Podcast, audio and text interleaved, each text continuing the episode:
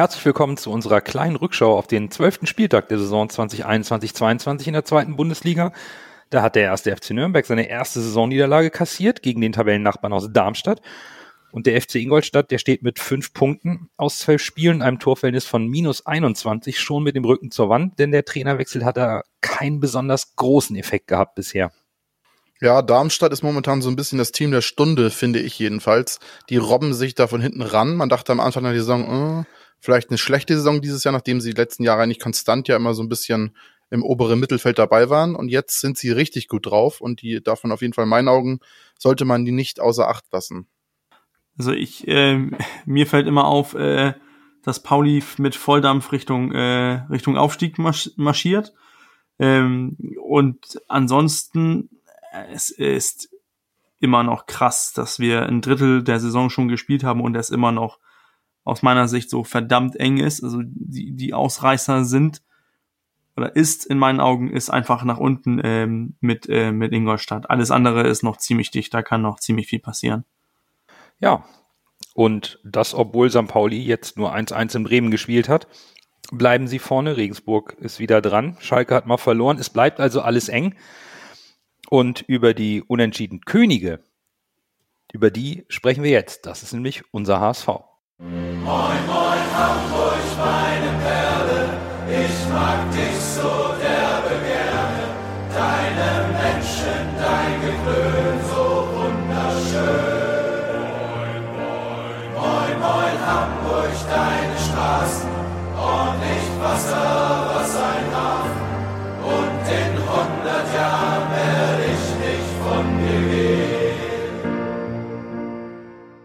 Moin ihr Lieben und schön, dass ihr wieder dabei seid. Folge 142 vom Volksparkgeflüster wird euch wie immer präsentiert von Nando. Berger. Und Lasse. Wir sprechen heute über das Pokalspiel vom letzten Dienstag in Nürnberg, dem vergangenen Heimspiel am Samstag gegen Kiel und natürlich schauen wir auch auf das kommende Spiel am Samstagabend beim Karlsruher Sportclub. Wir starten mit dem Pokalspiel und Tim Walter hat erneut eine personelle Überraschung vorbereitet. Tommy Doyle in der Startelf, das war eigentlich zu erwarten, aber Mikkel Kaufmann als zweite Spitze eher nicht. Vor allem, weil dafür die spielstarken Jatta und Alidu weichen mussten. Ja, das, das war schon ähm, überraschend. Ich glaube, dass äh, keiner von, von uns HSV-Fans, äh, Podcaster und Experten, wer sonst und wer sich sonst betroffen fühlt, ähm, gedacht hat, dass Kaufmann plötzlich spielt aber dann war er plötzlich da, zurück in diesen alten 4-3-1-2-System. Ich verstehe auch schon die Idee dahinter, dieses mit zwei großen, bulligen Stürmern vorne ein bisschen äh, Druck aufzubauen und dann mit, mit äh, Kittel und Doyle, dass die sich vielleicht irgendwie so in, in der Kombination finden. Ja, persönlich habe ich mich auch sehr über, über mal, dass ein Däne mal wieder in, in der Startelf steht, gefreut. Auch über Tommy Doyle, aber also wirklich, äh, so wirklich hat man, hat dieses System, dieses äh, mit, mit zwei Spitzen noch nicht so richtig ins äh, so zur Erfolgs, zum, in die Erfolgsspur gefunden. Also ähm, ja, das, das ist auch überraschend, dass man direkt nach einem guten Spiel mit, mit dieses 4-3-3, wo die große Entdeckung Alidu ist, und dann gehst du plötzlich auf ein anderes System. Also ich, äh, ich finde das schon interessant, aber das scheint, dass, dass, dass die beiden Systeme von, äh, von Walter sind. Äh, und alle die, die dann meinen, er hat nur einen Plan. Da, da sind schon zwei Systeme zu erkennen, aber da kommen wir ja noch zu. Wenn man jetzt mal alle Spiele so ein bisschen gesamt betrachtet und äh, Aufstellung vorwegnimmt, dann fand ich es interessant, dass Suhun nicht gespielt hat. Ja, stimmt. Und äh, ich war mir hundertprozentig sicher, dass Vuskovic spielt, wirklich. Aber anscheinend lässt er schon da und da wie die Saison durchpeitschen. Also da gibt's keine Schonfrist. Also ja, ja auch muss die Fitness, die Fitness muss gut sein. Das auf jeden Fall, denn wir haben mit unserer Aufstellungsprognose ja komplett daneben gelegen. Aber egal, so ist halt Tim Walter. Er überrascht uns immer wieder. Und das Spiel war eigentlich gar nicht so überraschend von Anfang an, oder? Es war einfach ein Pokalfight. Es ging direkt mit intensiven Zweikämpfen los. Und ja, einer dieser intensiven Zweikämpfe führte auch direkt äh, in der 18. Minute zu einer schweren Verletzung, nämlich der von Tim Leibold und einem Kreuzbandriss der jetzt für ihn das Saison aus bedeutet. Und das ist richtig bitter. Ja, das war richtig übel. Ich habe mir das jetzt nochmal zur Vorbereitung auf den, den Podcast, die Spiele nochmal in, in den Highlights angeguckt und ein bisschen so Einzelszenen geguckt. Boah, wie er ihn da erwischt und dann er liegt auf dem Boden, liegt und sich da die Seele aus dem Leib schreit, alter Schwede. das ist, geht einem durch, durch, durch, durch Bein und Mark, ne? Das ist echt schon krass. Ja, der Zweikampf an sich kannst du nichts zu sagen. Der, du kannst höchst, also ich weiß nicht, du kannst maximal gelb geben, weil der Spieler halt schon hart reingeht. Er geht halt mit allem rein und erwischt dann halt den Ball und danach Leibold. Von daher ist das kein Foul, wo du sagen kannst, da gibt's jetzt rot oder das ist unfassbar überhart. Es ist halt ein, ja, wie du gesagt hast, ein Pokalfoul quasi, so ein äh, K.O.-Spiel, da geht's auch ein bisschen englische Härte quasi, ne? Und dann erwischt er ihn halt maximal unglücklich. Ja, gehe ich mit. Also ich, ich habe mir das auch nochmal angesehen und, und also was die Szene ja so vielleicht so ein bisschen noch, noch schlimmer macht und wieso einige vielleicht denken, oh, das soll muss rot geben, ist, dass er schon einmal kurz davor geht er hart rein und da hätte er eigentlich schon gelb sehen können und dann geht er nochmal hart rein ähm, und hätte da seine zweite gelbe sehen können. Aber das Spiel war schon vor dem Zweikampf auch intensiv und auch, wie Lasse gesagt hat, hatte, hatte diese harte, harten Zweikämpfe und so. Und ähm, ich glaube besonders, dass die gegen Tim Leibold hart rangegangen sind, das hat man ja von den, von den Fans gemerkt, äh, was die da gegen ihn abgezogen haben, auch als er auf der Trage lag, das war äh, unterste Schublade. Ich weiß nicht, was mit Leuten jetzt passiert ist, nachdem wir nach Corona wieder ins Stadion gehen. Ähm, aber das, das hatte einfach kein Niveau. Und äh, ja, der Ausfall von, äh, von Tim Leibold, ich glaube, das wird uns, ähm, das wird uns richtig, richtig wehtun. Ähm, ich, ich finde, über ihn kam sehr viel und auch, dass er als als Leader und und äh, auch als als so Persönlichkeit immer immer versucht hat, die Mannschaft irgendwie mitzureißen. Wir hatten das ja vor Wochen besprochen mit, äh, dass er sich immer voll auspumpt, wo er in der 80. Minute in eine Ecke steigen soll und sich erstmal in die Knie fasst, weil er so fertig ist. Also das wird ein herber Verlust. Ich würde da gerne noch mal ganz kurz einsteigen zu dem, was du gesagt hast, Bürger, nämlich dem Foul vorher, ich glaube ein, zwei Minuten vorher von, von Kraus, der eben auch Leibold beim Zweikampf dann so erwischte. Der hat in ähnlicher Position ein resolutes Einsteigen schon durchgezogen und für mich geht die Verletzung ein Stück weit auch auf den Schiedsrichter, weil der Schiedsrichter hätte ihn da verwarnen müssen. Bei dem ersten Einsteigen, zwei Minuten vorher in ähnlicher Lage, also in der ungefährlichen Zone an der Seitenlinie, Höhe, Mittellinie. Da gibt es zwar einen Foulpfiff, aber keine gelbe Karte und das ärgert mich. Denn es ist ganz klar, ne, jeder ein Zweikampf, der zu einer Verletzung führt, ist, ist ähm, nicht sofort automatisch ein Foul oder eine rote Karte. Aber Kraus geht zweimal in Folge hin. Wird er beim ersten Mal verwarnt, geht er beim zweiten Mal so nicht hin. Und das Einsteigen ist schon sehr resolut. Und es ärgert mich, weil da irgendwo ein Stück weit Kraus auch schon eine Verletzung ein bisschen in Kauf nimmt, so wie er da reingeht. Und das ärgert mich. Er trifft klar den Ball zuerst, aber auch das kann man als Foul pfeifen, wenn man danach so den Gegenspieler abräumt. Gut, ist jetzt maximal unglücklich und über die Bedeutung eines Vizekapitäns, der letztes Jahr noch äh, erster Kapitän war und Leistungsträger ist, da müssen wir nicht drüber reden. Das wiegt definitiv schwer. Ja, insgesamt eine schwierige Le Leistung des Schiedsrichters, wenn man das überhaupt als Leistung bezeichnen darf, Entschuldigung.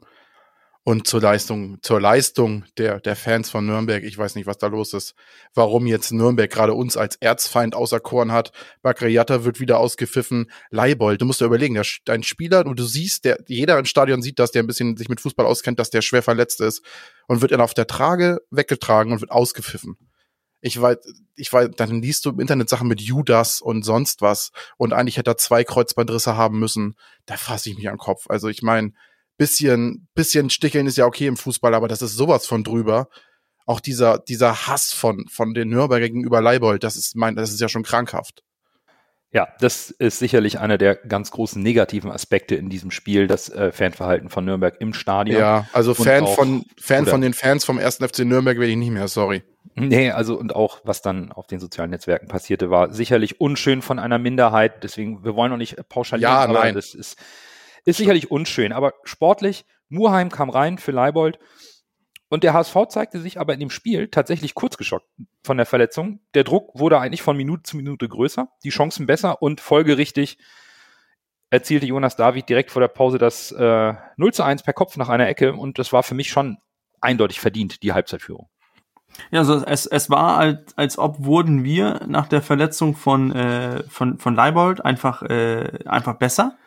Wir hatten, äh, wir hatten mehr Ballbesitz, äh, wir haben äh, ne, die unsere Passquote ging plötzlich auch nach oben, was mich eigentlich wundert, weil da finde ich Leibold ziemlich äh, ziemlich solide. wir haben mehr Zweikämpfe gewonnen ähm, und folgerichtig daraus dann auch diesen äh, den verdienten Führungstreffer so auf auf Basis von äh, von der ersten Halbzeit und endlich mal auch ein schönes Tor nach einer nach einer Ecke. Ich, ich fand, das war echt eine ein gutes eine gute erste Hälfte. Dennoch äh, wir sprechen ja so oft darüber, wir, wir hätten vielleicht die Möglichkeit gehabt, ein, zwei Tore mehr zu machen oder die, die eine Chance ein bisschen größer zu spielen und dadurch auch ein Tor zu erzielen. Aber ja, es ist der HSV. Ja, stürme ich Bürger komplett zu.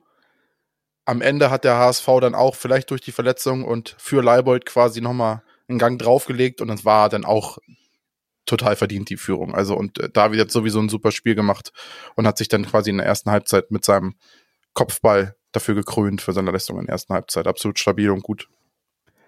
Ja, und in der zweiten Halbzeit ging es auch mit dem nächsten Schock eigentlich direkt weiter. Da gab es ein, ein, Luftduell zwischen Muheim und Kraus. Die knallten mit den Köpfen zusammen. Kraus blieb regungslos auf dem Platz liegen und musste das Feld ebenfalls auf einer Trage verlassen. Aber glücklicherweise ging sein Daumen beim Verlassen des Platzes nach oben. Und er hat selbst auf seinem sozialen Netzwerkkanal am nächsten Tag verlauten lassen, dass es ihm gut gehe, auch wenn er die ähm, am Wochenende drauf noch nicht gespielt hat. Insgesamt ging es in der zweiten Halbzeit eigentlich relativ offen hin und her und leider musste der HSV wieder einmal den Ausgleich hinnehmen. Ja, der Ausgleich war gut rausgespielt. Es war dann halt am Ende wieder zu wenig Zugriff vom HSV. Wie du gesagt hast, es ging hin und hin und her. Also man konnte nicht wie in der ersten Halbzeit so ein bisschen, da haben wir das, den Takt angeben. Und dementsprechend äh, ist Nürnberg dann halt auch, wie wir wissen, auch keine schlechte Mannschaft. Und äh, dementsprechend haben sie dann den, den Ausgleich erzielt, der jetzt auch für mich nicht wirklich zu verteidigen war. Also es war schon gut rausgespielt, muss man zugeben. Also ich fand uns generell so in der zweiten Hälfte fand ich uns nicht äh, so richtig berauschend. Äh, Walter hat das System auch umgestellt. Ähm, was ich äh, was ich auch irgendwie nicht richtig verstanden habe. Ähm, auch das, das äh, plötzlich ziehst du einen, Glatzel raus, äh, willst da Jatta einwechseln und dann willst du doch ein bisschen breiter spielen und dann fehlt dir der Stoßstürmer Mitte, dann ist plötzlich Winsheimer der Stoßstürmer. Äh, das geht auch ein bisschen so von meiner Sicht so ein bisschen auf seiner Kappe. Ich, ich verstehe schon, wieso man Alidu und Jatta reinwechselt und versucht irgendwie Nürnberg ein bisschen auf Konter zu lauern, versucht die ein bisschen das Spiel machen zu lassen, aber es hat einfach nicht funktioniert. Dann Nürnberg hat uns irgendwie den, den Ball überlassen, so in der zweiten Hälfte, äh, und, und wir hatten einfach äh, genug damit zu tun, uns irgendwie äh, den Ball einfach festzuhalten. Denn, denn Nürnberg war bei, äh, gefühlt bei jedem Angriff, den sie äh, durchführen konnten, kamen sie zum Abschluss und wurden auch äh, relativ gefährlich. Und das hat sich in der Verlängerung ja auch weiter durchgezogen, weil da hatte ich den Eindruck, dass der HSV überhaupt keine Akzente nach vorne mehr setzen konnte. Man hat sehr diszipliniert und leidenschaftlich das Unentschieden verteidigt. Und Tim Walter hat ja dann noch Kin Zombie gebracht, einen sicheren Elfmeterschützen, so sicherlich schon als, als ähm, vorsorgliche Maßnahme. Denn das Elfmeterschießen musste am Ende her, weil der Schiedsrichter, Lasse hat seine Leistung vorhin schon kritisiert, mal wieder nicht ganz so richtig lag in der Zweikampfbeurteilung. Ja, war halt ein klarer Elfmeter von Alidu, ne? Also er geht ihm er senzt ihn jetzt nicht um, aber im heutigen Fußball ist das halt ein Elfmeter. Der geht da ran, Alidu macht das klug, er berührt ihn, Alidu fällt und dann ist es auch ein Elfmeter, weil er ihn halt unten am, äh, ich glaube am Fuß oder am Knöchel hat er ihn berührt und dann ist, ja, hat Herr Dankert aber anders gesehen. Und ich finde es halt, es gibt natürlich in Pokal gibt es kein Wahr, ist natürlich dann in der letzten Minute der Nachspielzeit ein Elfmeter, ich weiß, kommen wir wieder zu Expected Goals. Elfmeter ist kein sicheres Tor, aber schon eine große Chance, den, den entscheidenden Treffer zu machen. Und das wurde uns halt genommen, diese, diese Möglichkeit. Zumal Schwalbe und Gelb dann komplett konträr zu dem geht, was ja, wirklich exakt, passiert genau. ist. Ja, also, genau. Also, also, wenn man den Elfmeter nicht sieht und weiterlaufen lässt, dann ist es ein Foul, dann ist es kein Gelb, genau, weil es kann keine Schwalbe sein, richtig? So, aber Gelb und Schwalbe war schon, war schon hart. Also ich muss gestehen, als, als, als ich das äh, die Szene live gesehen habe, habe ich echt gedacht, oh Mann, Ali, du lass das doch, lass dich noch nicht so schmeißen. Und ich habe da echt gedacht, der, der schmeißt sich hin und versucht da einen Elfmeter zu schinden. Deswegen habe ich gedacht, ist, ist klar, er bekommt jetzt gelb, blöd gemacht von so einem jungen Spieler, aber da, daraus lernt er. Nach, ähm, wie heißt das hier, Wiederholung, ähm, sie, sie, sieht man auch die Berührung, okay, es hätte ein Elfmeter sein müssen, aber so auf der Schnelle kann ich schon verstehen, wieso das äh, kein äh, Elfmeter ge geworden ist. Aber den brauchten wir ja auch nicht. Gut, am Ende genau. Wir brauchten ihn nicht, denn es musste zwar ein Elfmeterschießen her, mit ein paar mehr als nur einem in der letzten Minute. Und da hatten wir einfach neben Heuer Fernandes einfach auch die besseren Nerven. Ich habe kurz vorher mir überlegt, welche Elfmeterschützen haben wir? Und ich kam auf exakt fünf. Ich kam auf ähm, Meffert, Haier, ähm, Kittel, Kinzombie und Schonlau. Das wären meine fünf. Danach wurde es bei mir echt dünn. Ich hatte keine Ahnung, wer, also Jatta und Co. Alidu, die hatte ich alle mit Sicherheit nicht als potenzielle Elfmeterschützen, die das irgendwie hinbekommen. Ich weiß nicht, wie es euch ging, aber ich war wirklich saunervös. Ich, ich saß mit dem Gefühl, geht nicht, jetzt fliegen wir raus, weil, weil bei mir ging es so, okay, Kinzombie wird schießen, Kittel wird schießen und dann war ich echt so ein bisschen, okay, wer, wer kann noch? Denn Glatze ist nicht da. Äh, mhm. vom, vom Mittelfeldspielern habe ich schon Kinzombie. Und, und, und wer soll sonst noch schießen? Leibold hätte auch. Leibold war auch schon raus, genau. ja. Und dann hab, war ich auch so, okay, wer wird jetzt schießen? Deswegen habe ich echt gedacht, okay, das war's. Elfmeterschießen gegen Nürnberg. Schade. Aber ja, es, es, es kam anders und ja, so der Elfmeter von, äh, von Kittel und auch das Video, das jetzt vom oh. HSV nachher äh, auf, äh, online gestellt wurde, ey, das ist, äh, das fand ich schon krass, dass er sowas einmal gemacht hat und dann macht er das nochmal gegen Nürnberg. Also das finde ich schon, äh, oh, wie Oli Kahn das gesagt hat, da wir, wir brauchen Eier und, und äh, Sonny Kittel hat die. Das ist, äh, boah. Hast du mit dem Panenka ge gerechnet, Lasse? Also ich, ich schon. Als er angelaufen ist, äh, habe ich. Ich finde es schwierig. Also gerechnet habe ich damit nicht, weil ich glaube, ich wäre als Trainer wütend, wenn meine Spieler sowas machen würden. Hey? Weil ganz, ja, wenn das schief geht, ist er das, ist er der Arsch und die Diskussion entbrennt. Muss das sein? Muss das sein? Und, und wenn er, und wenn er den, wenn er den voll draufballert, wie Tempelmann oder Aska, oder ja, wie Tempelmann gemacht hat, dann fliegt er aus dem Stadion. Dann wärst du als Trainer ja. auch wütend. Na, aber ein Sonny Kittel wird schon in der Lage sein, den Ball mit Schmackes oben links oder rechts ja, in die stimmt. Ecke zu schießen. Da stimmt. kommt auch kein Torwart hin. Ich verstehe beim Elfmeter immer nicht diesen Hickhack. Tricks und irgendwelche komischen eingesprungenen Schüsse. Gut, eingesprungen kann ich noch verstehen. Aber diese Elfmeter, warum nicht einfach platziert oben in die Ecke? Und äh, wo ihr gesagt habt, ihr wisst nicht, wer schießt. Mein Gott, das sind alles Fußballprofis. Und das ist ein Ball, der auf einer Linie, auf einem Punkt liegt und Elfmeter vom Tor entfernt ist. Ich weiß, das ist eine Drucksituation, aber rein von der Technik her müssen wir nicht darüber sprechen, dass irgendein Spieler dieses Kaders das nicht, also jeder Kader, äh, jeder Spieler in diesem Kader muss in der Lage sein, den Ball präzise und scharf oben in die Ecke zu schießen.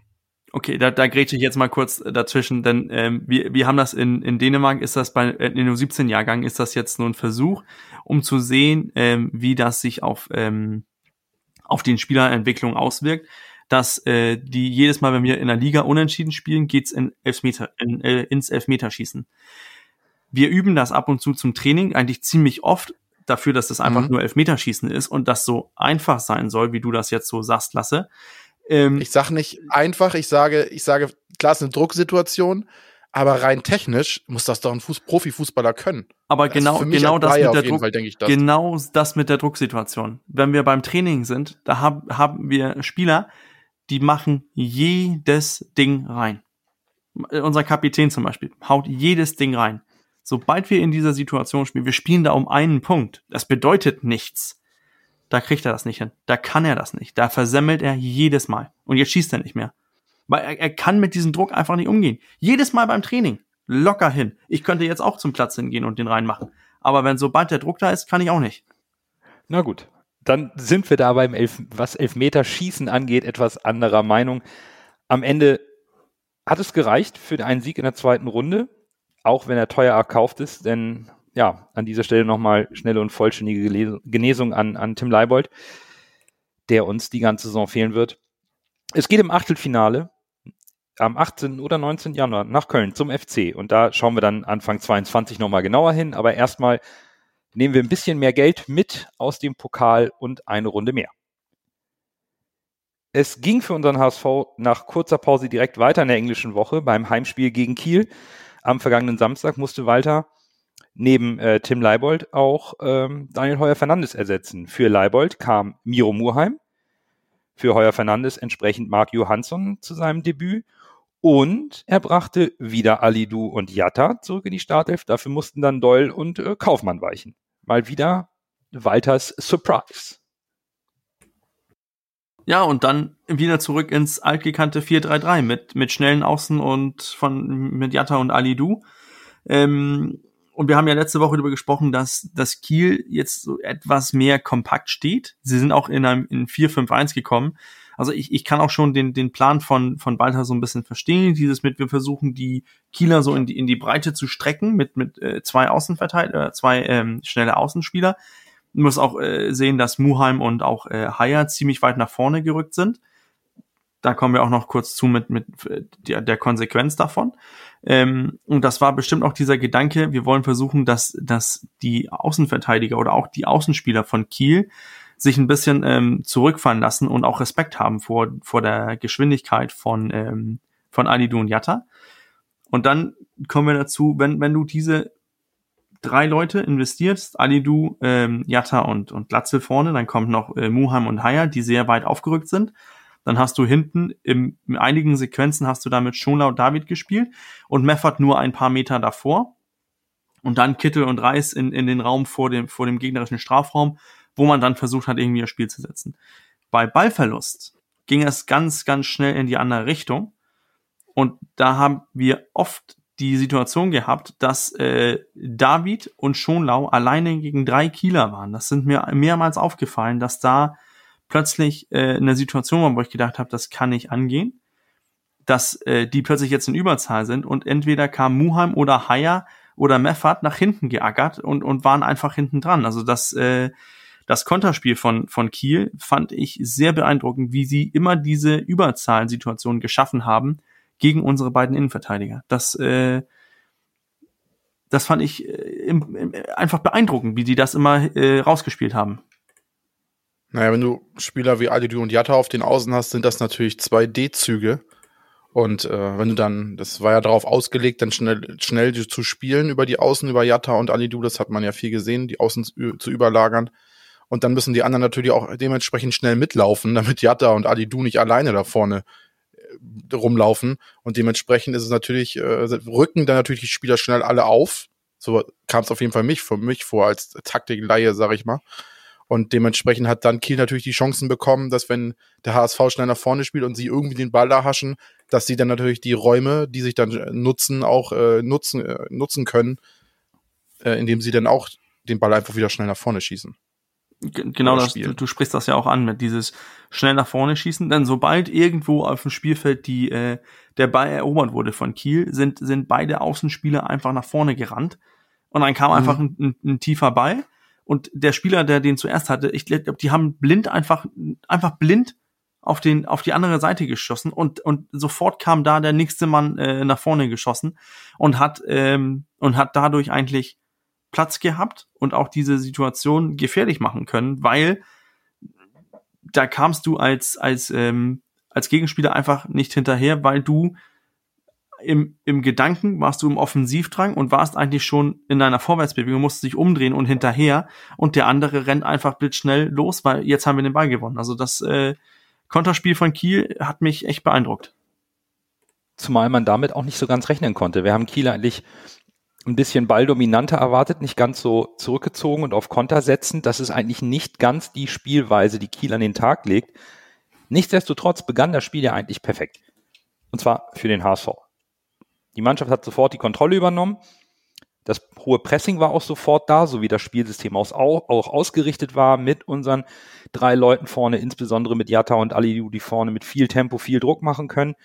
Zwar hat Pichler irgendwie in der siebten Minute mal einen Außenpfosten geschossen, aber aus meiner Sicht in der zwölften Elfmeter für Kittel. Lasse diesmal nicht mit Panenka, aber 1 zu 0, das war schon alles so, wie es äh, geplant war, sag ich mal. Ja, das ist ein Elfmeter, wie ich ihn sehen möchte. Platziert oben in die Ecke, da kommt höchstens Olli Kahn im Champions League Finale gegen Valencia in seinen besten Tagen ran. Und auch selbst das mit geringer Chance. Deshalb meinte ich, wenn man technisch dazu in der Lage ist, würde ich die Elfmeter immer oben rechts der, oder oben links hoch in die Ecke schießen. Das, die sind doch, die Wahrscheinlichkeit, dass die drinne sind, sind hoch, ist hoch. oder platziert unten in die Ecke. Aber diese Palenka-Dinger, ich weiß nicht. Es sieht schön aus, man freut sich dann darüber, aber als Trainer würde ich, glaube ich, durchdrehen. Dazu nochmal. Aber ja, das war ein guter Elfmeter und war auch berechtigt. Hat Alidu natürlich gut rausgeholt. Hatten wir ja auch schon sogar im Podcast drüber gesprochen. Musste ich noch an, musste ich noch an, an unseren Coach denken, der gesagt hat, ich glaube, Alidu wird in Zukunft noch ordentlich ein paar Elfmeter rausholen. Und gleich im ersten Spiel, wo von Beginn an aufläuft, äh, hat es direkt funktioniert. Also äh, war ich beeindruckt.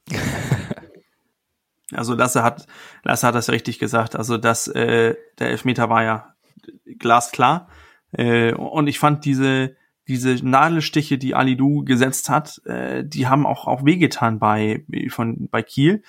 Und sonst war das ja äh, wie von, von HSV-Seite gewohnt. Wir haben Druck gemacht, haben dominant gespielt. Nur ein Unterschied zu den anderen Spielen fand ich, dass wir in der ersten Halbzeit ähm, ziemlich wenige Chancen kreiert haben. Eigentlich nur der Elfmeter, der so richtig gefährlich geworden ist. Also der Fußball war schön anzusehen, haben gut gespielt, gut kombiniert. Nur sehr, sehr wenige Abschlüsse äh, in der ersten Hälfte und, und das spiegelt sich ja auch in, in den Statistiken wieder. Wir hatten dieses Mal nur zwölf Schüsse und, und zwei sind innerhalb des, des Torrahmens gelandet. Also wir sind da nicht durchgekommen also wir hatten den Ball, haben dominiert, sah gut aus, aber so richtig konsequent zum Abschluss sind wir nicht gekommen. Ja, Aufwand und Ertrag standen in der ersten Halbzeit auf jeden Fall in einem schlechten Verhältnis, weil der HSV hat schön gespielt, aber ist so ein bisschen in Schönheit gestorben. Es ist wirklich, äh, das sieht, es sieht ja alles gut aus, der Walter Fußball. Und das ist, äh, aber am Ende hast du dir halt in der ersten Halbzeit, obwohl du über Jatta und äh, also du die Chance dazu hattest, auch das Spiel schnell zu verlagern, der irgendwie zu wenig hundertprozentig rausgespielt. Also der letzte Pass hat meistens nicht gesessen. Also man hat immer gedacht, oh Gott, gleich fällt ein Tor, weil man jetzt ging halt immer schnell nach vorne und man dachte, oh, das sieht richtig gut aus. Aber so die letzte Aktion, die dann so den Ball nah vors Tor bringt, die hat immer gefehlt. Aber wie Bürger schon gesagt hat, das war ja nur in diesem Spiel so. In den anderen Spielen war es eher so, dass wir uns viele Torchancen erspielt haben und diese nie reingemacht haben.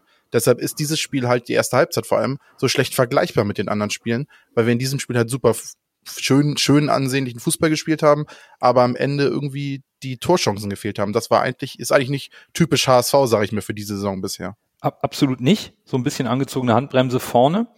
Und die Bestrafung folgte ja direkt nach Anpfiff der zweieinhalb. Das ist so wirklich täglich grüßt das Murmeltier. Man kommt aus der Kabine raus, Anpfiff, Angriff des Gegners, Buff 1-1, Kiel trifft direkt und ja, damit nahm dann so ein bisschen die das Drama in der zweiten Halbzeit seinen Lauf, würde ich es fast schon jetzt nennen wollen. Also ich, ähm, ich, ich fand, ich fand uns schon, wir haben das ein bisschen angesprochen, in der zweiten Hälfte gegen Nürnberg waren wir nicht gut und äh, jetzt gegen Kiel war es auch nicht gut. Also ja, wenige Chancen erspielt, wenig, wenig Chancen kreiert. Dennoch mehr Chancen kreiert als in der zweiten, in der, in der ersten Hälfte weil wir diese Chance natürlich auch hatten. Wir haben, Kaufmann hatte eine, Glatzel hatte eine. Ähm, wir hätten da auch das Spiel äh, so ein bisschen die Puste rausnehmen können. Hätten wir jetzt einfach mit, hätte Kaufmann den diese Chance gemacht oder, oder Glatzel, dann wäre das auch, äh, hättest du wieder Kiel dazu gezwungen, anders zu agieren. Aber um auch zurück auf das Tor von Kiel zu kommen, genau das, was ich angesprochen habe, mit dieser Überzahlsituation. Plötzlich steht da ein Kieler auf, auf unserer Strafraumkante völlig frei und, und hämmert das Ding einfach rein. Also Johansson ein gutes Spiel gemacht, aber da chancenlos und ja, das ist dann der HSV, wie man den kennt diese Saison. Ja, das ist eine Schwäche. Dieses irgendwie nicht voll fokussiert aus der, Ab aus der Abwehr rauskommen, ja. Aus der Abwehr rauskommen auch nicht, aus der Kabine rauskommen. Und dann kriegst du dir halt so ein dummes Gegentor. Das ist, es war halt vor allem, und ohne Bedrängnis spielt er den Pass, der steht in der Mitte komplett frei und schießt dann dem äh, Torwart den Ball durch die Hosenträger, ne? Also, ja, ist maximal unglücklich. Und dann ist, darauf kannst du halt dann auch nicht aufbauen, so in der zweiten Halbzeit. Auf so ein Dusseltor. Nee, definitiv nicht. Zumal wir hatten in der 60. Minute, Bürger hat es eben angesprochen, die große Chance, das 2 zu 1 zu machen, aber Kaufmann schießt halt vorbei. Und danach, die letzte halbe Stunde, hat das Spiel für mich so vor sich hingeplätschert. Also, mhm. wenn es gefährlich wurde, dann eher vor unserem Tor. Also Fiete Arp hatte eine gute Chance, die Johansson prima pariert. In der Nachspielzeit Holtby noch eine gute Schusschance. Aber vom HSV habe ich in der zwei, ab der 60. Minute nach der vergebenen Chance von Kaufmann wirklich nicht mehr viel gesehen. Und das war mir dann für ein Heimspiel gegen den Tabellen 15. zu wenig. Um nochmal einen Sprung in die Vergangenheit zu machen, ich wollte nochmal die Parade von Johansson gegen Battles erwähnen. Also Wahnsinn. Wie er den da rausgeholt hat, das war ganz, ganz stark. Muss ich ehrlich sagen. Und auch das Ding gegen Fiete Arp. Also der hat ein echt gutes Spiel gemacht. Also. Und das war derjenige, wo alle gesagt haben, oh, oh, genau, oh, ja. ohne Daniel Heuer Fernandes wird das aber ganz, ganz übel und ganz im Gegenteil, ein Schwächeabfall im Tor hatten wir in dem Spiel nicht. Das sollten wir Nee, wirklich, da hast du vollkommen recht, einmal betonen. Marco Johansson hat ein tolles Spiel abgeliefert. An dem lag es mit Sicherheit nicht, sondern die Mannschaft selbst hat diesen Schwächeanfall in der, äh, wie im Nürnberg-Spiel in der zweiten Halbzeit auch gegen Kiel gehabt. Und das ist dann ein bisschen zu wenig. Und die Ausrede mit, wir hatten aber Dienstag Pokalspiel, hm, hatte Kiel auch. Kiel hat auch in Hoffenheim gespielt. Also Ja. daran kann es nicht liegen, sondern da fehlte einfach ein Stück weit vielleicht ein bisschen ein Anführer auf dem Platz, einer, der die Leute mitgerissen hat. Der Trainer tut es an der Seitenlinie, das kann man im Fernsehen oft genug sehen, dass Tim Walter von draußen wirklich sehr emotional, sehr aufgeputscht agiert, immer wieder mit der Mannschaft spricht. Aber es hat sich jetzt auf dem Platz nicht wiedergespiegelt. Das ist schon sehr, sehr ärgerlich, weil man auch dieses Spiel meiner Ansicht nach hätte gewinnen können von der Qualität, die die Mannschaft hat und die sie auch schon zu größten Teilen zeigt. Ja, du, das Ding von Kaufmann muss halt drin sein. Ich muss ehrlich sagen, ich habe mich richtig aufgeregt über das Ding. Ich bin danach erstmal pinkeln gegangen im Stadion, weil ich echt aufgewühlt war. Ich, ich, den muss er reinmachen, es tut mir leid. Er muss sich halt dann auch nicht wundern, wenn seine Einsatzschalten geringer werden, wenn er halt solche Dinger nicht macht. Es ist, äh, das ist schon problematisch. Also, das, wenn das irgendein Haier verschießt oder irgendein Innenverteidiger, ein David oder ein Meffert, sage ich okay. Aber als Mittelstürmer, der dafür geholt wird, auch Tore zu schießen, der muss rein. Aber ich glaube, das ist, wir hatten ja im, im, in der Saison, als wir den geholt, als wir Kaufmann geholt haben, haben wir ja drüber gesprochen. Was ist das für einer? Und äh, da waren viele Kopenhagen-Fans, die haben sich gewundert, wieso holen wir den? Das ist, ein, das ist ein Spieler, der, der ackert, das sieht man, er rennt immer. Ja. Der deutet an, dass er da und da den Ball haben möchte. Ist, ist technisch okay, ist, ist kein Kittel, aber er ist ein, ein, ein Kämpfer, ist ein guter äh, Pressingstürmer. Nur im Abschluss äh, hat er ein Defizit. Und äh, wir sprechen darüber, dass, dass äh, Glatze ein Chancentod ist. Ich glaube, dass das bei Kaufmann ist es nicht besser. Also ich, ich mag ihn, ich finde ihn von Typ her sympathisch, ich finde ihn von der Spielweise sympathisch, aber im, im Abschluss, man hat gesehen, die Qualität äh, war an dem Zeitpunkt nicht da. Und Erinner ja. da ja. siehst du im, im anderen Ende, Fiete Ab, der haut äh, das Ding zumindest innerhalb des Torrahmens. Und das ist, das hat ja auch schon mal was. Äh, dann bist du schon mal, das ist schon mal die halbe, halbe, halbe Miete, finde ich.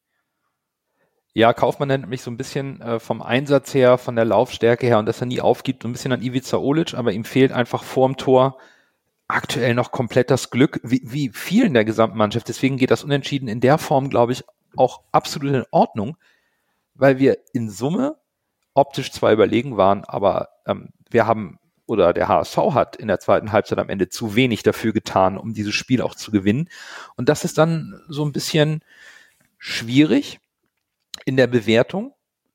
Und ja gut, am Ende steht halt das siebte Unentschieden in dieser Saison. Und entsprechend dieses Unentschiedens war die Stimmung im Stadion und auch in den sozialen Netzwerken bei den HSV jetzt eher mittelgut. Es geht natürlich wieder in allen Diskussionen um das System Walter, um die Pfiffe, um die Stimmung, ob alles bereits gescheitert, gescheitert ist, alles wie immer, wenn der HSV nicht gewinnt. Ich kann die Diskussion aktuell aber einfach immer noch nicht nachvollziehen. Das konnten wir hier im Podcast nach dem vierten Spieltag nicht, wo zu Hause die Mannschaft ausgepfiffen wurde und ich kann es auch jetzt noch nicht nach dem zwölften, weil wir haben einen Umbruch im Kader vollzogen.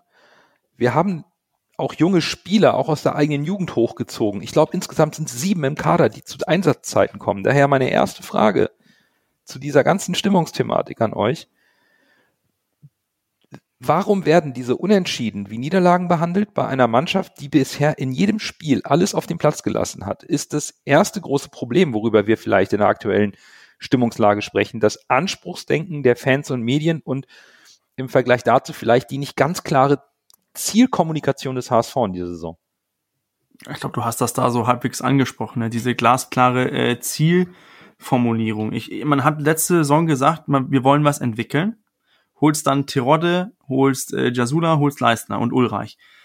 Diese Saison willst du nicht auf Platz 4 landen. Das ist nicht das Ziel. Genau, das ist die Aussage. Und, ja. und da hättest du sagen können, wir wollen diese Saison wieder was entwickeln und gehen in die Saison mit, mit David, mit Schonlau, Meffert, äh, Alidu, Reis, Doyle, junge Spieler, junge entwicklungsfähige Spieler, Hamburger Jungs zum Teil, da hätte man das Argument Entwicklung viel, viel besser verkaufen sollen. Oder ja, nicht, nicht können, sondern sollen. Denn dann hättest du, hättest, hätte Tim Walter sich auch hinstellen können und ohne Probleme sagen können, wir sind voll im Soll, es läuft alles nach Plan, wir sind in einer Entwicklungsphase, wir sehen die Entwicklung und wir hätten weitermachen können. Anstattdessen sprechen diverse Medien, HSV-Blogger, Inside-Journalisten und so weiter davon, dass der HSV sich jetzt schon den Aufstieg verspielt. Aber lass uns noch mal ein paar Saisons zurückgehen. Da hieß es, der HSV sei zu groß für die zweite Liga. Kurz darauf ging es bergab. Da hieß es, der HSV gehört eigentlich in die erste Liga, müsste erste Liga spielen mit diesem Kader, der ist erste Liga tauglich. Und da hatten wir diese Niederlagen, die Unentschieden, haben wir noch so ein bisschen, bisschen mehr äh, rangenommen, bis dann der große Knall kam. Dann war auch alles schief. Und, und diese Saison, wo man mh, das hat, was man die Jahre lang gefordert hat, dass Leute sagen, ich will eine Mannschaft, die kämpft, okay, hast du. Ich will offensiven Fußball, hast du. Ich will eine, ich will Hamburger Jungs, ich will Spieler, die sich, die sich entwickeln können, hast du und du verlierst nicht mal. Du spielst unentschieden gegen unser Kryptonit Holstein Kiel. Aber für mich ist das eine ganz, ganz, ein ganz, ganz großer Kommunikationsfehler vom Verein aus, der hier viel besser dastehen könnte, hätte man im Sommer gesagt, wir wollen einfach weiter in die Entwicklungsspur, denn das ist der neue HSV. Und, und jetzt messen Fans und Medien den HSV daran, besser als Nummer vier zu werden. Und, und dann ist, ist die Stimmungslage bei den Medien und das trägt sich bei den Fans auch wieder. Das ist äh, leider so. Und wenn, genau wenn ähm, ein unnahmiger Hamburger Journalist nach äh, Abpfiff direkt sein Blitzfazit gibt, ohne dass äh, sich das Spiel noch so ein bisschen bearbeitet hat, dann hast du auch die Emotionen, die auch da rauszuhören sind. Und ähm, ja, dann hast du diese Stimmungsmache. Und, und sorry, dass das jetzt ein langer Monolog wurde, aber äh, ich musste das loswerden. Ja, du sprichst mir aus der Seele. Du hast mir eigentlich alles aus dem Mund genommen, was ich aussagen wollte, tatsächlich. Sorry. Was ich halt so spannend finde, ist, ja, alles gut. Wir haben es ja auch schon in den vorigen Folgen, es ist ja genau das eingetreten, was wir prognostiziert haben. Der HSV, wir hatten ja diese beiden Beispiele. Das eine Beispiel, was ich immer gerne nenne, der HSV fährt mit 100 auf die Kreuzung zu oder 120 und entscheidet sich erst 10 Meter vor Ende der Kreuzung zu bremsen und versucht dann scharf die Kurve zu nehmen. Eine Seite ist Entwicklung, andere Seite ist Aufstieg. Der HSV versucht es am möglichst dann rauszuzögern, weil wahrscheinlich auch die Leute an ihren Posten hängen und dann heißt es ja, der wollte wieder den Aufstieg nicht geschafft und das irgendwie traut sich der HSV nicht einen Weg einzuschlagen. Und das ist das Problem. Das projiziert natürlich auch Erwartungen auf die Mannschaft und auf die Spieler und dementsprechend sind dann natürlich auch die Reaktionen im Stadion. Also man versucht auf zwei Hochzeiten zu tanzen. Das hatte ich mir eigentlich gewünscht, dass es von Mutzel und Bolt ein bisschen souveräner gelöst wird und dass man gesagt hat, okay, wir wollen was entwickeln, wir haben vielleicht, man kann auch dazugeben, man kann sagen, wir haben die Mannschaft am Anfang vielleicht noch etwas weiter eingeschätzt, aber wir wollen jetzt was entwickeln. Der Aufstieg ist nicht Pflicht. Da reißt ihm keiner den Kopf ab. Aber irgendwie jetzt gar nichts zu sagen und zu gucken, was passiert, das endet halt in Unzufriedenheit. Und das sieht man jetzt gerade das spiegelt sich im Stadion wieder. Und äh, um jetzt auch noch mal ein bisschen längeren Monolog zu machen, es ist natürlich auch eine Gemengelage äh, aus den ganzen ganzen Situationen im Stadion. Aber äh, ich jetzt stücke dich gleich mal. Macht ihr erstmal weiter. Ja, ich würde ich würde vielleicht noch mal von der sportlichen Sicht aus betrachten, denn ich selbst ähm, darf mich ja von dem Ab Anspruchsdenken gar nicht ausnehmen. Ne? Ich habe ja in der letzten Folge ganz klar gesagt, dass ich einen Sieg gegen Kiel erwarte. Dafür muss ich natürlich auch Abbitte leisten, insbesondere bei unserem treuen Hörer HSV France, der natürlich da auf Twitter sofort gesagt hat, ah, da ist er ausgerastet, wie könnt ihr das jetzt sagen? Hat er nicht ganz unrecht. Aber sportlich, wenn ich, wenn ich die ganze Stimmung vergleiche mit den sportlichen Leistungen, dann ist es für mich aktuell diese Unentschieden-Serie oder Arie aktuell nur eine Frage der Abschlussqualität. Das ist für mich ein Punkt, der ist nicht von der Hand zu weisen. Die, die, die Kritik da ist in Ordnung. Wir, tre wir treffen das Tor nicht, obwohl wir ganz viele Chancen herausspielen. Ansonsten lese und höre ich viel Kritik am System Walter und der unsicheren Defensive. Und das kann ich nicht nachvollziehen. Das ist für mich weiterhin viel Antipathie gegenüber Tim Walter aus vorherigen Stationen, wo ihm das nachgesagt wurde. Wenn ich mir die gegnerischen Expected Goals, wenn wir jetzt mal bei einer Statistik bleiben, die auch haltbar ist, die, die eine gewisse Substanz hat, die der letzten Spiele gegen Aue 0,79, gegen Düsseldorf 0,49, gegen Paderborn 0,87 und gegen Kiel jetzt 1,55. Im Schnitt also 0,925 Expected Goals, die wir zulassen. Das ist übrigens in der gesamten Liga über die gesamte Saison, der lassen wir die drittwenigsten Großchancen zu im, im gemessen an XG. Das bedeutet doch für mich erstmal, dass wir defensiv gut stehen, auch mit dem aktuellen Spielstil, durch das aggressive frühe Pressing, durch viel Ballbesitz und Passsicherheit. Wir lassen dem Gegner viel weniger Möglichkeiten. Wir geben ihm viel weniger Chancen. 14 Gegentore sind Platz 5 in der Liga. Hier sehe ich defensiv überhaupt kein Problem und das hat auch nichts mit irgendwie, Walter hat nur einen Plan und es ist defensiv anfällig. Das ist für mich nicht der Grund für die fehlenden Siege. Und ich sehe auch diesen Harakiri-Stil überhaupt nicht. Am Anfang der Saison haben wir drüber gesprochen, da gibt's ganz, ganz viele Rochaden in den Positionen, von der Abwehr heraus, mit viel Hinterlaufen, dass die Innenverteidiger bis nach vorne reinrücken. Das war am Anfang so ein bisschen das, was man als Markenzeichen von Tim Walter herauskristallisiert hat aus sportlicher Sicht. Aktuell sehe ich das nicht. Es sieht alles viel ruhiger und statischer und kontrollierter aus. Also Tim Walter hat sein System schon aus meiner Sicht auch in dieser Saison dem, dem Potenzial der Mannschaft und dem Spielermaterial, was er zur Verfügung hat, angepasst und spielt überhaupt nicht mehr so riskant. Und das wirkt sich auch in den Statistiken nieder. Bürger, du sprichst immer von diesen unterliegenden Parametern. Aus meiner Sicht stimmen die im Spiel des HSV, nicht nur optisch, sondern auch statistisch. Nur was nicht stimmt ist, wir treffen das Tor nicht. Und das ist vielleicht tatsächlich eine Frage der Qualität im Sturm. Ja, die Diskussion haben wir ja auch schon bei uns in der Gruppe ge geführt. Das fordern ja einige jetzt Walters Kopf und äh, wie gesagt, einige Journalisten, wir nennen sie jetzt nicht beim Namen, schießen gegen Walter und sagen, das System ist jetzt schon gescheitert, wie Wolf Fuß es auch nach irgendwie zehn Minuten gegen Schalke schon gesagt am ersten Spiel. Aber was glauben wir denn? Jetzt, jetzt kommt ein anderer Trainer, spielt ein anderes System und die Stürmer treffen plötzlich also ist, das Problem ist ja nicht das Rausspielen von Torchancen. Kiel war jetzt eine Ausnahme, da haben wir uns wenig Torchancen rausgespielt. Aber ansonsten haben wir doch uns in allen Spielen viele Torchancen rausgespielt. Und nur wenn man das System wechselt, ist es doch nicht plötzlich so, dass die Spieler vorm Kasten plötzlich das Ding ins Netz schießen. Äh, ich glaube, das ist kein Systemfehler. Nee, das ist, das, das ist, das ist ein qualitativer Fehler. Ich, ich finde, ich, ich habe mir jetzt äh, die so Wildcard aufgemacht. Ne? Wir sind, wir sind die Mannschaft, die klar die meisten Aktionen in den gegnerischen Strafraum haben. 303 Berührungen hatten wir in den gegnerischen Strafraum.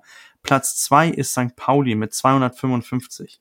Wenn wir, wenn wir auf, auf Tore gehen, wir haben Expected Goals haben wir von, äh, hätten wir acht, 26 Tore machen sollen. Platz zwei ist Bremen, die haben 21. Pauli kommt mit 28 Toren auf 20 Expected Goals. Schalke hat 20 Tore und 20 Expected Goals. Das passt. Es ist bei uns die Qualität und wir haben das auch früher im Podcast drüber gesprochen. Wir sind im vierten Jahr ein Zweitligaverein. Hätten wir in dieser Saison vielleicht einen Lasogga gehabt, vielleicht einen Terodde, vielleicht einen äh, Fitehab oder wer auch immer da jetzt war als Stürmer, wir hätten vielleicht mehrere Tore gemacht. Es, es fehlt einfach die Qualität. Und wir können ja nicht sagen, ja, aber Glatze, der, der arbeitet nicht dafür. Doch, der versucht alles, was er kann.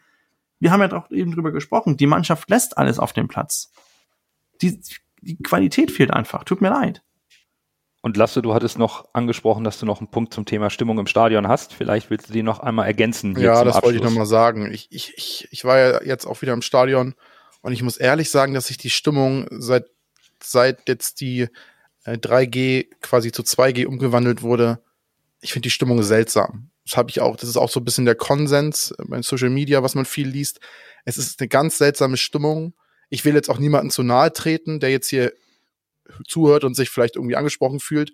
Aber es gibt ja so eine Mischung daraus. Also einmal sind die Ultras nicht da, mhm. was ja wahrscheinlich daran liegt, dass die Karten personalisiert sind. Viele sagen, wir wissen nicht, warum die Ultras nicht zurückkommen. Das ist ja, das ist ja Quatsch. Man weiß es ja, woran es liegt. Es Darf ich da ganz kurz eingreifen? Ja. Auch die Dauerkarten werden personalisiert. Also das ist ja, ein Argument. Da hast du recht, das stimmt. Das ist ein Argument. Ja. Alle, alle, die aktive Fanszene hat Dauerkarten und auch die werden auf ihren Namen mit Adresse. Die sind alle beim HSV Mitglied und hinterlegt. Das, stimmt, das ist für recht. mich nicht ganz das Argument. Aber nee, genau, bitte, ich meinte nur, das ist das Argument, was genannt wird. Ja, ja. Also ich kann es nicht nachvollziehen, das Argument, aber das ist das Argument, was genannt wird. Vielleicht haben sie Angst, dass dann in Zukunft auch bei Einzelkarten immer Personalisierung ist und das schlägt sich dann natürlich auch auf auswärts aus, was sie dann nicht möchten. Ich glaube, das ist so ein bisschen die Angst.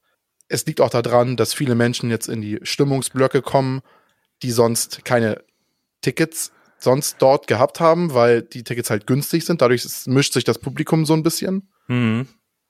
Ja. Und wie wir gesagt haben, diese, diese Diskussion darum, was die Anspruchshaltung des HSV ist, das wenn es nicht klar kommuniziert wird, was jetzt das Ziel ist, dadurch entsteht natürlich auch Unmut.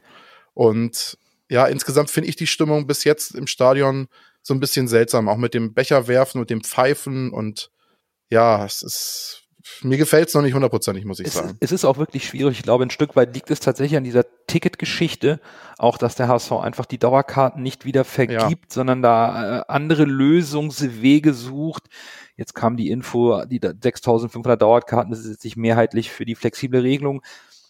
Ich glaube, wenn man seine Dauerkarte wieder hätte auf seinem angestammten Platz mit seinen angestammten Leuten, sofern diese eben aktuell unter der Regelung 2G mit ins Stadion dürfen, hätten wir ein anderes Stimmungsbild. Das können wir nicht abstreiten. Der, der organisierte Support oder auch ein bisschen die, die Kräfte der aktiven Fanszene, die solche Pfiffe, ähm, Beleidigungen, und, und Becher, Bierbecherwürfe deutlich aktiver unterbinden als Menschen, die das vielleicht nicht ganz so organisiert können.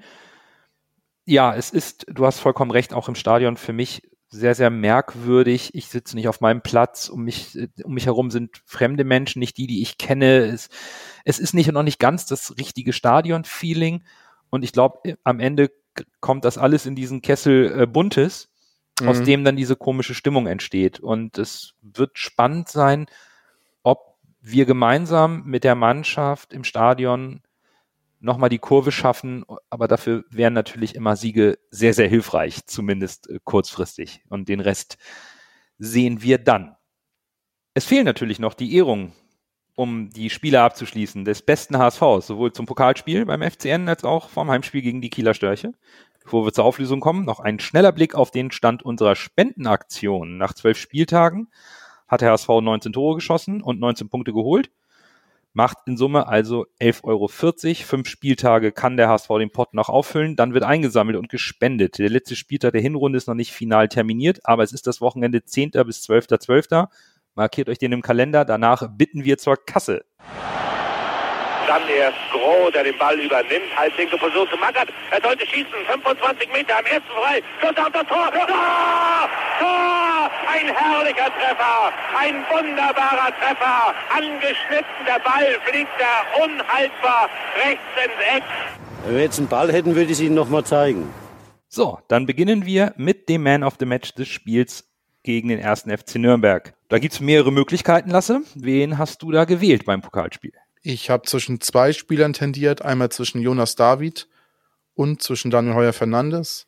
Aber da mir Daniel Heuer Fernandes eine ganz tolle Leistung gezeigt hat und auch im Elfmeterschießen mir gut gefallen hat, habe ich mich für unseren leider momentan verletzten Torwart Daniel Heuer Fernandes entschieden. Stark. Bei mir war es, äh, waren es auch die beiden Spieler auf meiner Liste und ich habe mich für Jonas David entschieden.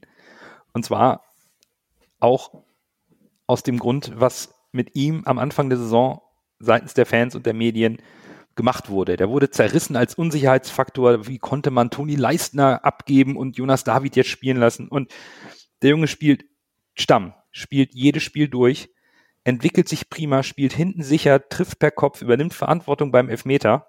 Und das Interview fand ich einfach so herzerwärmend. Deswegen musste ich mein Man of the Match an Jonas David geben.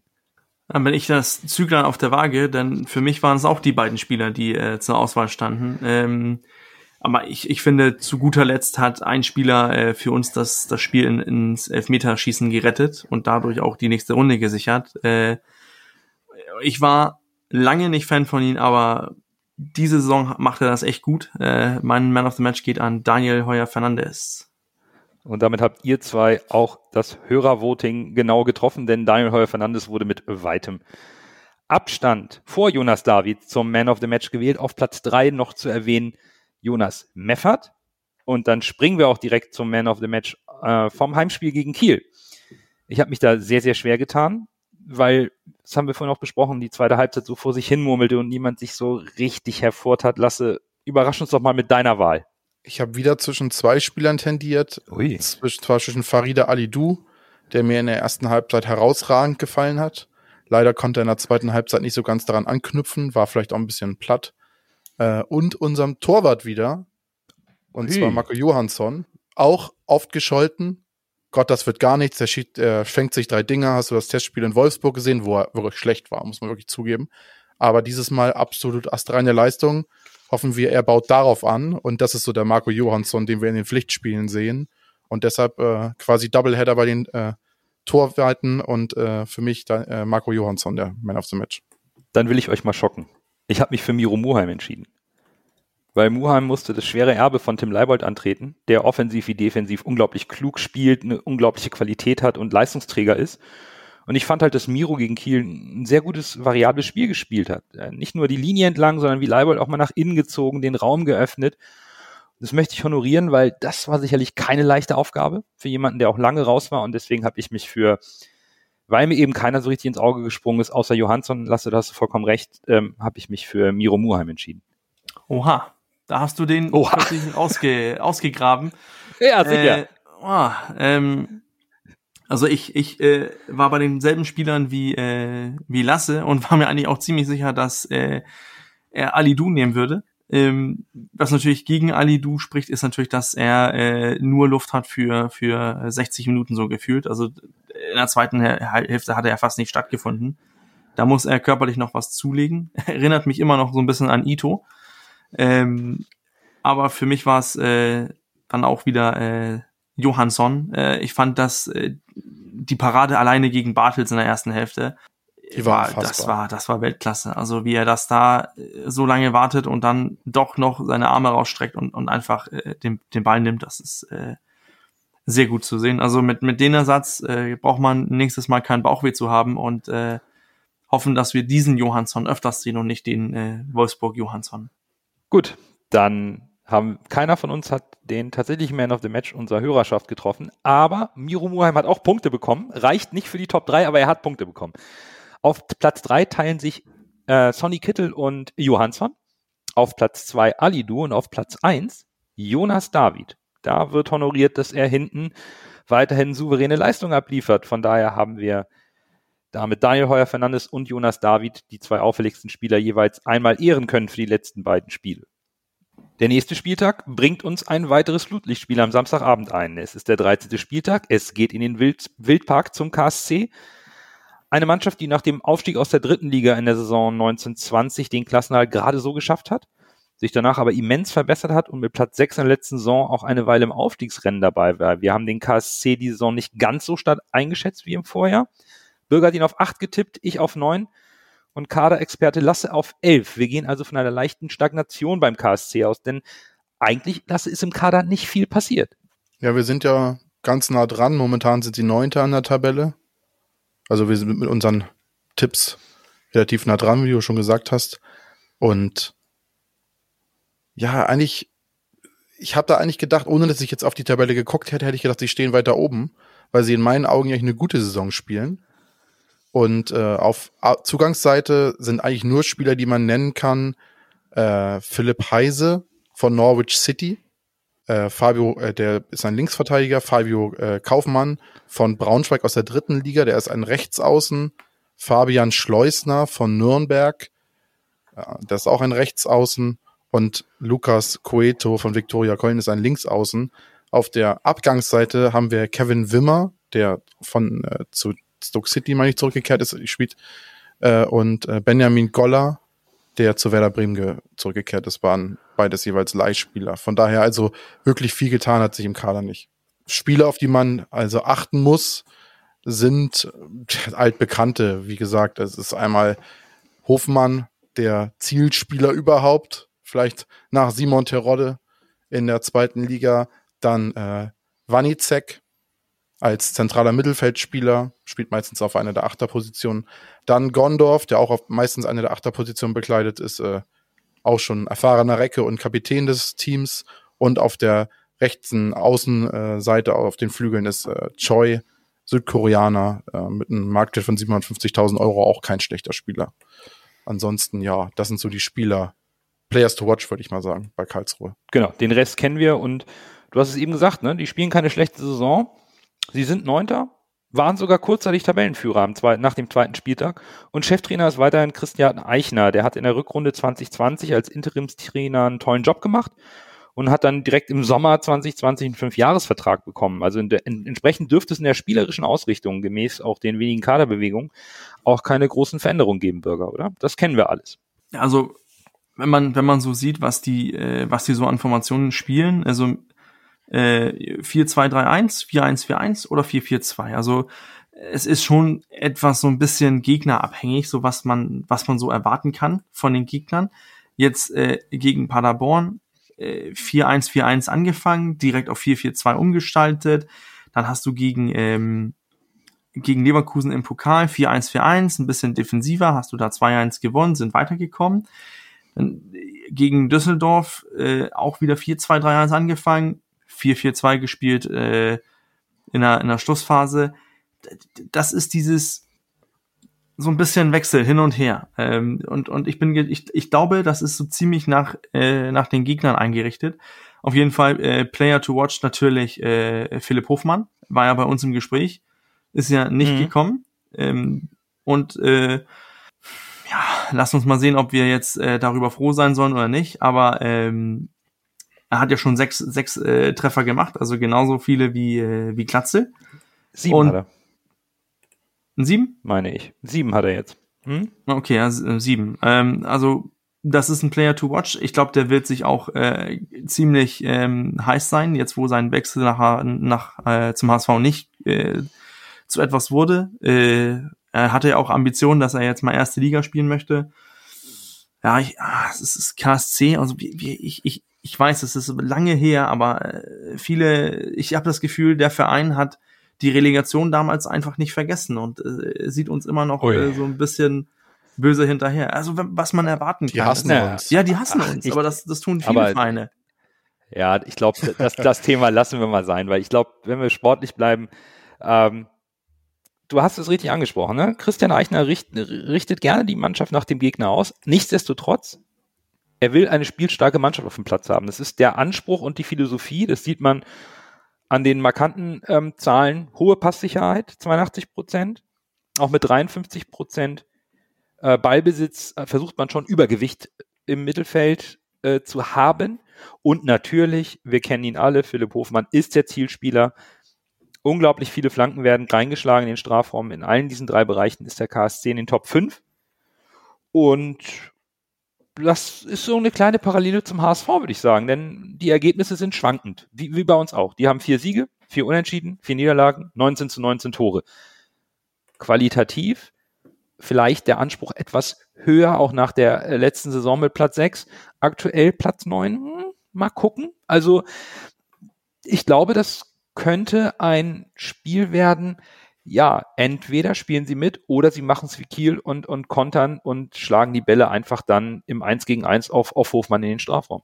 Und, und das ist ja das, das wird nämlich das Interessante sein. Ich sehe, Hofmann, letzte Saison hatte er als Gegenspieler Ambrosius und, äh, und Leistner, äh, primär, ähm, die haben den ja, Kampf große, angenommen. kräftige Kerle, ja. Genau, ja. und das ist ein richtiges Spiel für, für, für Hofmann äh, oder da, da war äh, gegenwärtiger äh, Kampf und diese Saison, es ist eine Mannsprobe für ein äh, für ein Jonas David und äh, und Schonglau wird sich zeigen, wie wie intelligent der als Spieler ist. Also äh, da, da, das wird ein Schlüsselduell, wie wie gut Hoffmann damit jetzt äh, klarkommt. Aber also wenn man sich so die so die Parameter so ein bisschen anguckt, also offensiv sind die ja eigentlich ziemlich gut, äh, sind in äh, die drittmeisten Flanken der Saison sind auch äh, bei diesen äh, Berührungen im Strafraum, sind die auch äh, in, in, in der Top 5. Aber was dann oh, okay. für mich natürlich so ein bisschen äh, interessant ist, sind äh, Expected Goals Against Das sind die äh, in der Top 5. Lassen äh, also ziemlich viele Chancen zu. Und ähm, mal sehen, was, was rauskommt. Also irgendwann muss für uns ja auch äh, das, äh, das Blatt sich irgendwie wenden. So aus meiner Sicht. Naja, personell fallen mit Sebastian Jung und äh, Robin äh, Bormuth zwei defensive Säulen verletzt aus. Beim HSV natürlich, äh, Tim Leibold, aber auch Daniel Heuer Fernandes konnte heute am Dienstag noch nicht trainieren. Wenn ich mir auf die beiden Spiele schaue, letztes Heimspiel gegen Paderborn, das war zur Halbzeit entschieden, da lagen sie 4-0 zurück, haben da noch 2-4 gespielt, aber davor in Leverkusen im Pokal gewonnen.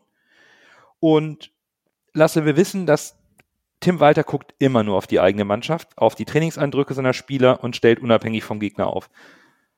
Erwartest du wieder in der Ausstellung Überraschung oder haben wir bis auf vielleicht die kritische Torwartposition mal eine unveränderte Startelf und eine eingespielte Mannschaft, die jetzt auch eine Woche Zeit hat zu trainieren? Boah, ich kann das ganz schlecht voraussagen. Ich könnte mir schon vorstellen, dass er gegen den KSC wieder auf Tempo setzt, weil es jetzt ja nicht die allerschnellste Mannschaft ist, es ist eher eine körperliche Mannschaft. Mhm. Von daher auch nicht die superschnellsten, deshalb könnte ich mir schon vorstellen, dass wir eventuell wieder mit Jatta und Alidu beginnen, aber Jatta hat mir jetzt das letzte Spiel nicht so gut gefallen. Vielleicht wirft er auch einen Meißner rein. Das könnte ich mir zum Beispiel vorstellen, weil der ist ja jetzt auch wieder irgendwie außen vor. Es ist ja echt, es ist super schwer zu tippen, was er, was, was, was Walter sich ausdenkt. Von daher, also ich glaube, großartig geändert wird nicht. Dann würde ich die Frage nochmal an euch anders formulieren. Ist es vielleicht hilfreich, wenn der HSV mal zu einer gewissen Stammelf findet, die Tim Walter sich ja momentan so ein bisschen weigert zu zeigen. Also bis auf Schonlau und David und, und eigentlich auf der Torwartposition, ähm, gut, Tim, Tim Leibold nehmen wir mal aus und Meffert, vielleicht noch Kittel und Glatzelt, aber ansonsten drumherum baut er immer wieder neue ein. Mal ist ein Kind Zombie mit dabei, dann ist er wieder außen vor, dann hast du mal einen Reis, dann hat ein Suhohn mal wieder nicht gespielt.